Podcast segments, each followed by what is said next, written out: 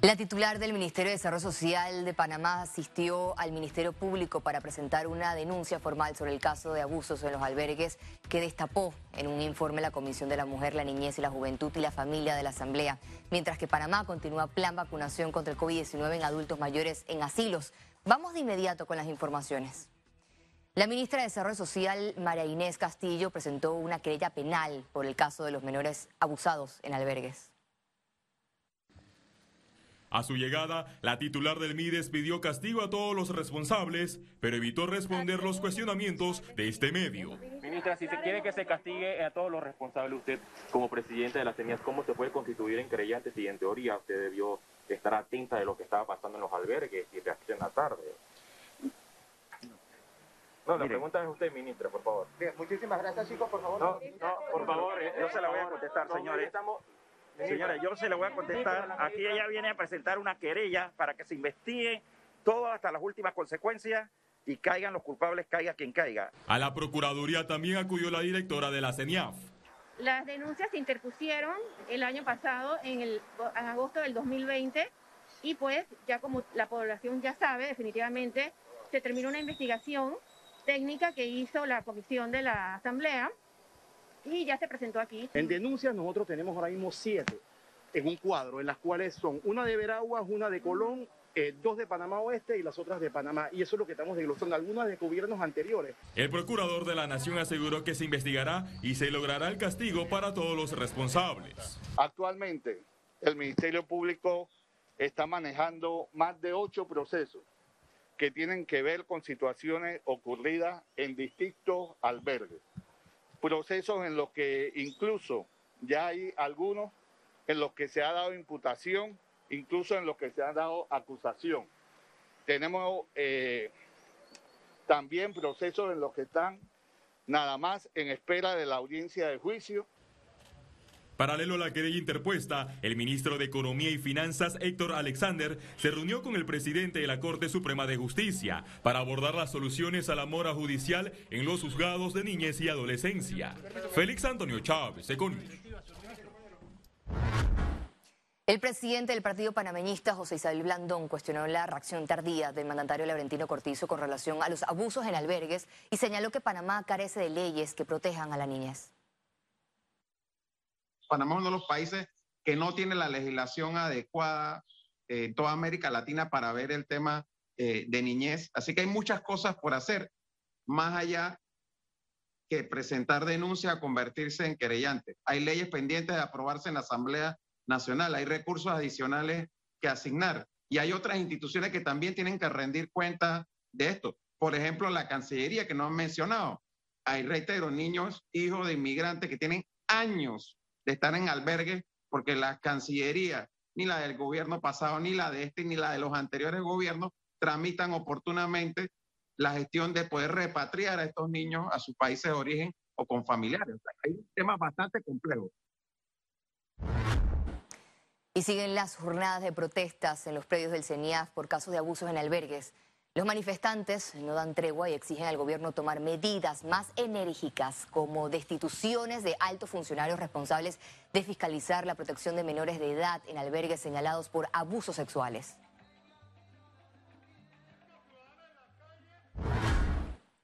Panamá volvió a registrar más de 20 defunciones en las últimas 24 horas. Veamos en detalle las cifras del MINSA. 334.463 casos acumulados de COVID-19. 708 sumaron nuevos contagios por coronavirus.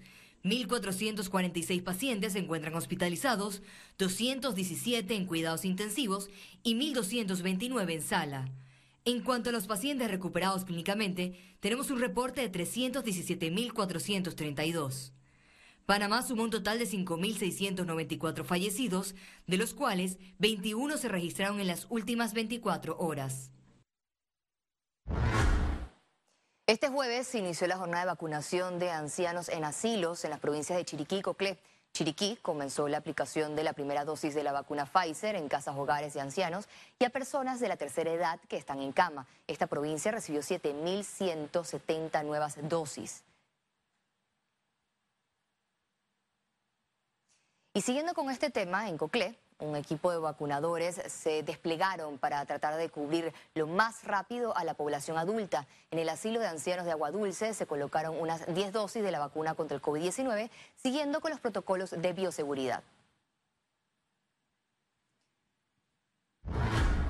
El Ministerio de Salud y las autoridades del Metro de Panamá entregaron 10.000 pantallas faciales en el distrito de San Miguelito. Según las autoridades, en las últimas semanas los usuarios han implementado el uso de la mascarilla y la pantalla facial como parte de las barreras de protección al utilizar el metro de Panamá y se sienten satisfechos ante la medida adoptada por los usuarios. Se conoció que el metro de Panamá está poniendo en práctica una campaña de silencio para reducir la posibilidad de propagar el virus en el área de transporte del metro, que vemos que son espacios cerrados eh, y que este, dificulta un poco eh, tener lo que es la distancia, la distancia física. Así que también los estamos promoviendo, que lo utilicen también en los, en los centros comerciales, en los supermercados, también las personas que atienden público, también muy importante que usen su pantalla facial y así estar más protegidos. El gremio de docentes presentó ante la Asamblea Nacional el anteproyecto de ley sobre la canasta básica educativa 2021. Los gremios magisteriales con esta iniciativa proponen internet gratuito de 45 gigabytes por familia, la plataforma Soberanía, donde estén los iconos de estudios y la entrega de equipos tecnológicos a estudiantes. Además, los docentes solicitaron al presidente Laurentino Cortizo un bono solidario para todos alumnos para las clases virtuales. La presentación del proyecto culminó con una protesta en los predios del órgano legislativo. Nuestra propuesta denominada Canasta Básica Educativa 2021 para que no se siga maltratando a la niñez de este país, ya que en el 2020 hubo deserción y en este año 2021, que la crisis económica es más profunda, se va a aumentar esa cifra de deserción escolar. Panamá exporta. Las importaciones cayeron en Panamá durante la pandemia, mientras que las exportaciones se potenciaron. Las exportaciones en Panamá marcaron un récord al cierre de 2020 con un volumen de 1.725.5 millones de dólares. Que nos ponen en contexto como un país que en términos de bienes nunca había llegado a estos niveles. ¿A qué se ha debido esto? Bueno, en realidad eh, se debe básicamente a que la industria del, concentrado de cobre ha empezado a despegar todo ese esa maquinaria de, exportación. Debemos destacar que el sector alimentos, a pesar de la pandemia, creció 2% y entre los rubros que de mayor crecimiento en el sector alimentos podemos destacar, y te menciono, podemos destacar banano con 10%, eh, pescado y filete de pescado que creció 23%, aceite de palma crece 50%, azúcar sin refinar crece 4%. Consideran que el componente de exportación tiene mucho futuro en Panamá. Pero necesitamos también que la administración pública esté pensando en abaratar logística y la logística se abarata teniendo puertos por lo menos en las provincias eficientes. Esperamos buenos resultados de la cosecha de melón y sandía este año también. Por supuesto, una, de, de, de, las metas que tenemos en Panamá es lograr mayor valor agregado. Y mantienen acercamientos para potenciar este movimiento comercial con nuevos mercados.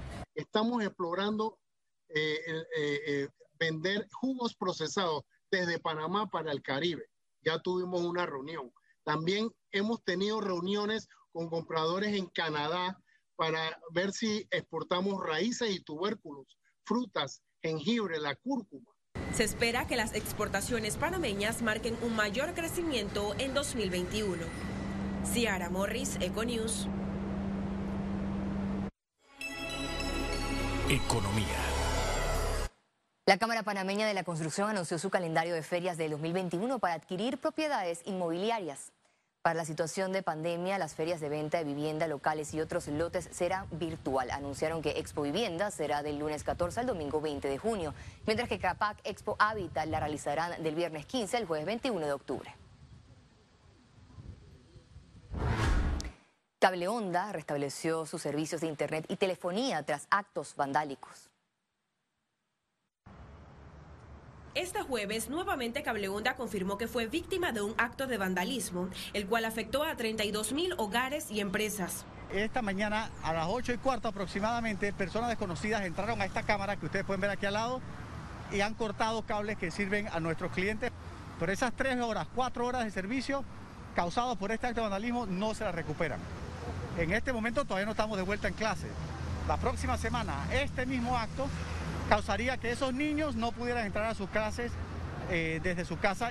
Los técnicos de la empresa trabajaron en la afectación que impactó a Panamá Norte y Panamá Centro. Cable Onda condenó este tipo de actos y trabaja con las autoridades para dar con los responsables. Y nosotros estamos trabajando en conjunto con las autoridades, con la policía, con el Ministerio Público. Hemos contratado servicios de vigilancia privada para ayudarnos a encontrar quiénes son las personas que están haciendo estos cortes. Después del mediodía de este jueves, los servicios fueron restablecidos. Ciara Morris, Econews. Conexión Financiera. A lo largo de la historia, países han optado por implementar paquetes de estímulos monetarios agresivos para salvar empleos y empresas. ¿Qué puede hacer Panamá frente a esta situación? Esto y más es lo que responderá nuestro economista Carlos Araúz. Adelante, Carlos. Así es, Valeria. Nos asusta la incertidumbre y no estar en control, porque hemos sido programados para vivir así, con certezas, con claridad. Pero quizás la pandemia llegó con el firme propósito de sacudirnos, pero de raíz, distanciándonos de lo que creíamos como correcto y justo. Hoy, el presidente Joe Biden enfrenta un desafío como pocos en la historia, con un país profundamente dividido, debe implementar un programa de estímulos monetarios por el orden de los 2 trillones de dólares. 12 ceros, mucho dinero, con la esperanza que se combatan los miedos de recesión, entre otros. Dolorosamente, en nuestro querido Panamá no tenemos mucho control sobre el dinero que podemos inyectar a la economía, salvo venga por deuda, la cual hemos utilizado para mantener el Estado andando o apoyar a quienes menos tienen. El plan del gobierno entonces consiste en esperar a que el mundo se reanime vía el comercio, que vengan más inversiones extranjeras y que sobrevivamos este año sin mayor control en gastos.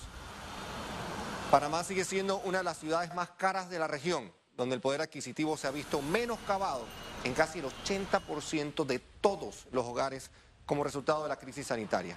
El estímulo en Panamá dependerá de más deuda y de la buena voluntad de aquellos contribuyentes que puedan aportar a los ingresos del Estado.